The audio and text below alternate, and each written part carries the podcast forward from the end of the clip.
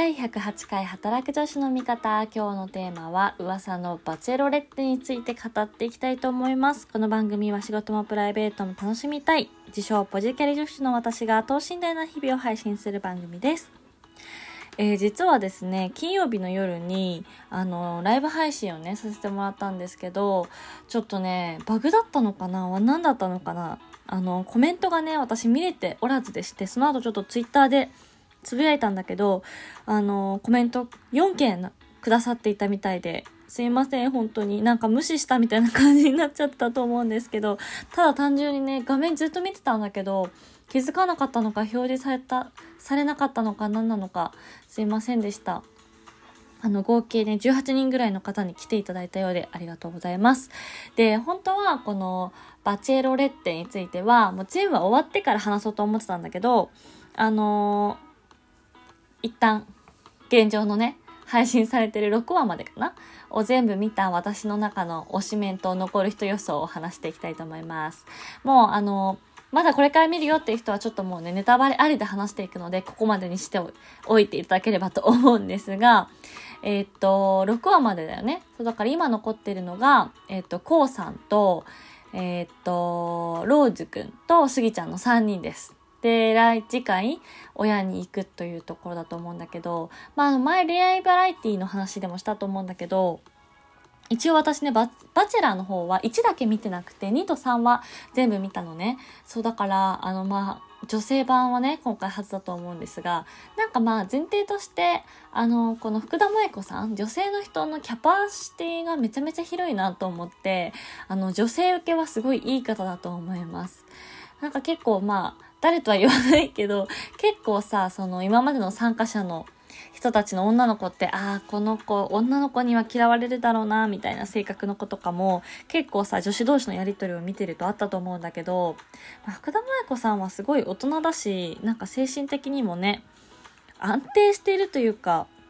うん、なんかすごい強い女性なんだろうなっていう気がしてます。まあ強いって言うとちょっと語弊があるけど、まあね、スポーツトラベラーだっけ？っていう、まあ、正直あんまりどういう職業なのかは分かってないんですけど、まあ、スポンサーとかついてね、世界中を旅していくような人なのかもしれないですけど、うん、福田萌子さん自体は私はすごい好きです。女性として。かっこいいなと思いつつ。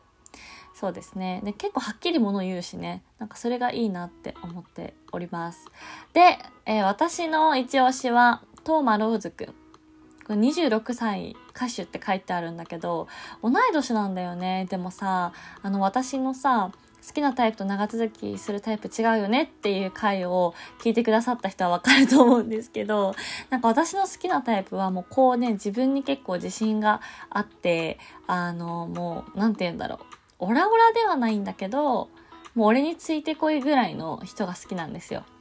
で、まあ、こんだけね、まあ、イケメンというかね、あの、かっこいいから自分がかっこいいしモテるっていうのもね、多分分かってるはずなの。もうこの年齢になったら。でも、まあ、それを受けて、あの、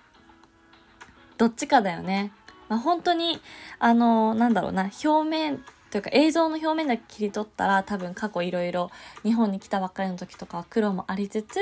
あのそれを表現するので歌手になったっていう結構苦労もされてる方と思うのであの私的にはなんか芯がしてしっかりしてるなと思いつつ、まあ、これで本当にねチャラくなければねいいよね。うん、で私的にあのもう私が私だったらねで多分付き合って長続きしそうなのはこの北原和樹さんですね。料理研究家の。なんかこう優しい笑顔とほんわかした感じというか。そうだからこういうタイプはなんかあれだよね。友達としてもさメンズとの絡み方とか見ててもすごい素敵だなと思ってファーストローズ受け取ってましたけど納得。こういう一見強そうな福田萌子さんみたいな人は癒し系男子というか一緒にいて落ち着く人を選ぶんだろうなという気がしてはいるんだけど、私的に最後残るのは、コウコウさんとローズくんかなと思いますね。スギちゃんも、あの、アーティストだし、A プレゼントしたりしてね、結構心を引きつけているとはいえ、ちょっとなんて言うんだろう。うん、慣れてない感がすごいじゃないですか。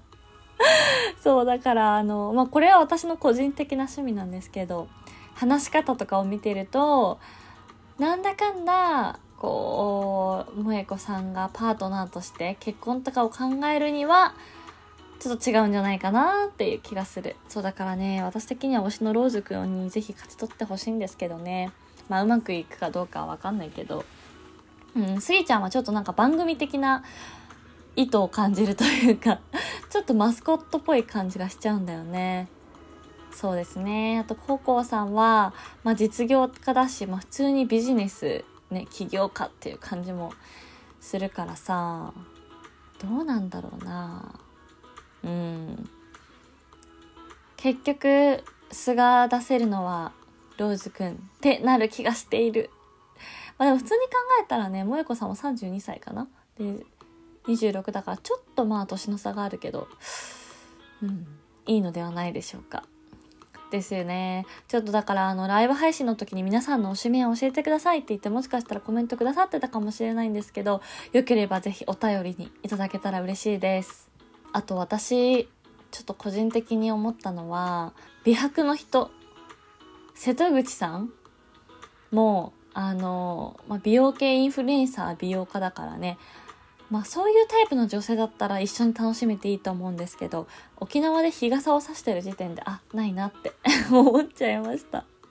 最近はでもね、メンズでも、あのー、美容を気にする人増えてると思うんですけど、まあ個人的な希望としてはちょっと太陽を浴びてほしいかな。日焼け止めはね、もちろんこ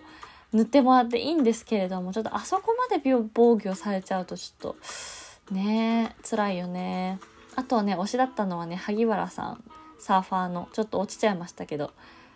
大人だよね34歳だもんね。うん。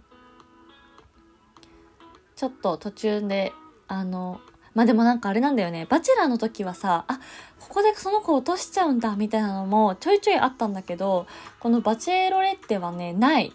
すごい納得している。まあそうだよねっていう人がどんどん落ちていくし分かりやすい気がするんだよねある意味。だしなんかこう Amazon プライムとしてもさ今までは各週毎週1話ずつ配信してたけど今回はね最初から4話で今回も2話でみたいな感じで割とまとめまとまって配信されてるからちょっといつものドキドキ感というかワクワク感がまあ減速してるとは言わないんですけどちょっとまたね違う感じがしております個人的には。はい。ということで皆さん、バチェロレっていかがでしょうか？ちょっとね、ライブ配信でも言ってたんだけど、この間かなテレビ CM 見たけど、あんまり CM 広告露出してないよね。そう、そんな気がしていて。まあ前回のね、バチェラーさんがね、割と、あの 話題になってましたけど、最後ね、違う人を選ぶ。違う人と結婚するっていう。まあでも結婚までだったから、ほんとすごいと思うけどね。はい。まあこのね、バチェロレって男性メンバーのね、ちょっとこう表を見ながら勝手にガヤガヤと 喋らせていただきました。皆さんももし見てる人いたら、おすすめというか推しメン教えてください。私はローズくん推しです。わかりやすいでしょ？もう私のラジオずっと聞いてくれてる人は私の好きなタイプが分かってきたと思うんですけど、こういうね、愛をちゃんとね、伝えてくれる人に、やっぱり女性は弱いんじゃないかな私が単純なだけでしょうか？と思います。ということで、えー、皆さん今日も最後まで聞いていただいてありがとうございました。お相手は働く女子の味方、アビでした。バイバーイ。